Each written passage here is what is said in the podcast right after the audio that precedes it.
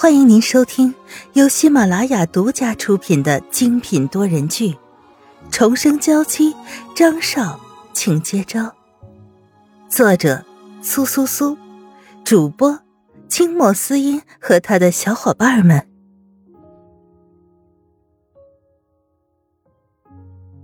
第九十六章，是他的外婆。远远的。可以看到一个身穿黑色衣裳的女人，她抱着一大束巨大的花，面色凄凄的朝这边走来。张云浩看着从远处渐渐走来的女人，还是闪身躲了起来。外婆，我来看你了。席子音将花放在了墓碑前，先前的那束紫色的桔梗已经被挤到了一边去。外婆这两个字在张云浩的脑子里炸开了。会叫这个女人外婆的只有沈曼玉。席子英一边擦拭着墓碑，一边和老人唠着家常，说着这些日子去了新公司上班，公司里面所有的人都对她很好。张云浩听了一会儿，转身悄悄的走开了。席子英看到了那双黑色的皮鞋，轻轻的笑了。张云浩一走，席子英也赶紧站起来，打车离开了这里。这次的目的已经达到了。张云浩回到办公室后，脑子里一直想着的都是刚刚席子音那声“外婆”，这不就是宣称她就是沈曼玉吗？再回想起席子音的一切，不管是容貌还是言行举止，简直就和沈曼玉一模一样。他不知道自己还在纠结什么。张云浩已经无心工作，自然就开车早早的回了家。回到家，就看到了一双眼睛红红的坐在沙发上的女人肖雨纯。你怎么哭成这样了？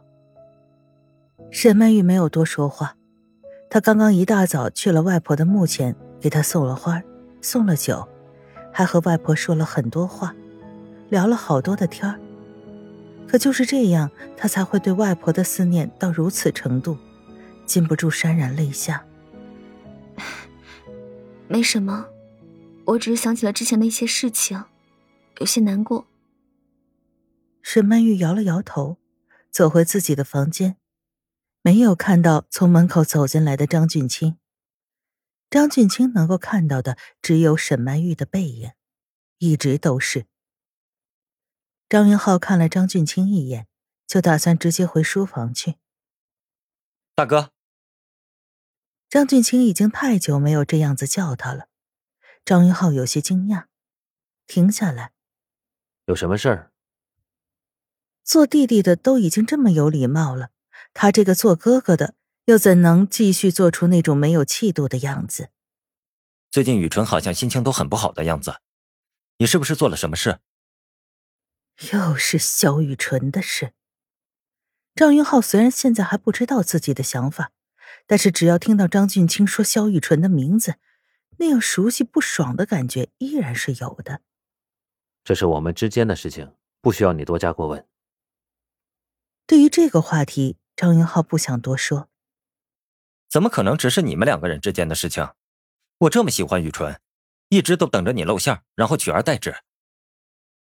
能像张俊清这样直截了当的把自己计划说出来的耿直男孩，也的确不多了。那不好意思，你绝对是没有这样机会的。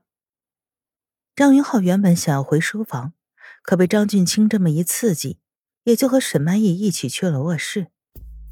你今天怎么这么早？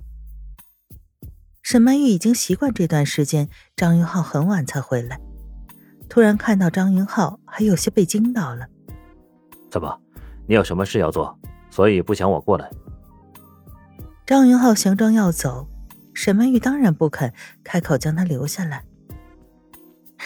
当然不是，只是问一下。你是不是也觉得我这段时间对你不好？沈曼玉看着张云浩的眼睛，这双眸子很深邃。沈曼玉不知道他是在自责还是在质问。没有啊。你是因为公司的事情，所以才会这样，我都知道。可就算你是知道的，你心里还是不舒服，对不对？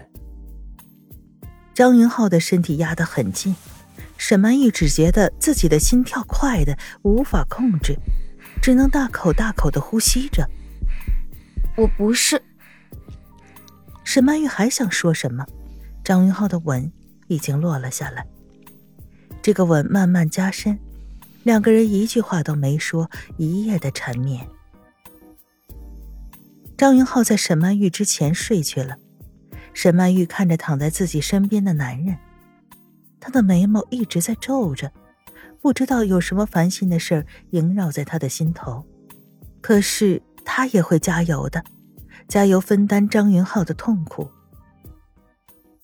第二天，刘姨看见沈曼玉和张云浩两个人手牵着手从房间里出来，也算是放心了。两个人都已经是老夫老妻了。还都学着那些小情侣闹情绪，还好现在已经没事。雨纯，那我先去公司了。张云浩抱着沈曼玉，在他额头上亲了一下，这才去了公司。沈曼玉感受着自己额头上灼热的温度，有些忍不住傻笑。被别墅里的那些下人们见了，都掩着嘴偷笑。太太这个样子，就像是刚刚坠入爱河的小姑娘。看上去真是可爱极了。沈曼玉回到房间里，开始练习画画。她有个礼物要送给张云浩，在礼物完成之前，她不能让张云浩发现。张云浩回到办公室后，就看到了席子娟早早的到了那里，看着他浅浅的笑着，似乎要将他这颗心完全融化。你来的还挺早。张云浩走到自己椅子上坐下来，看着坐在他面前的席子音。毕竟这是我需要好好表现的一周，我总不能比总裁来的还要晚吧？张云浩看到席子音一直都戴着自己送他的水晶手链，心情不由得更好了。果然，你的眼光很不错。现在这样看起来，这个手链还是很好看的。席子英有些害羞的低下头去。这样的话题他不需要接。外面传来敲门声，张云浩说了声“进来”，小李推门而入。少爷，您之前要我调查的事情已经有眉目了。说着，小李就看向一边还没有自觉的席子音。席子音当然可以感觉到小李看向自己的敌意，很明显他是萧雨纯那边的人。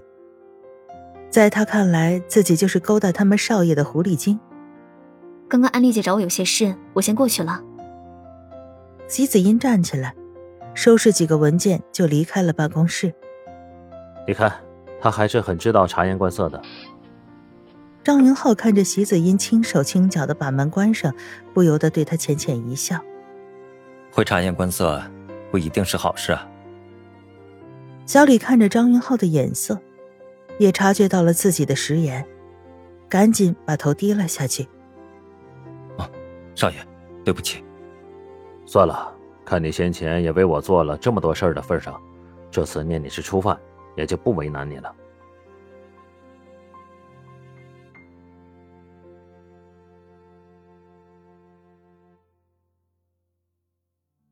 听众朋友，本集播讲完毕，更多精彩，敬请订阅收听。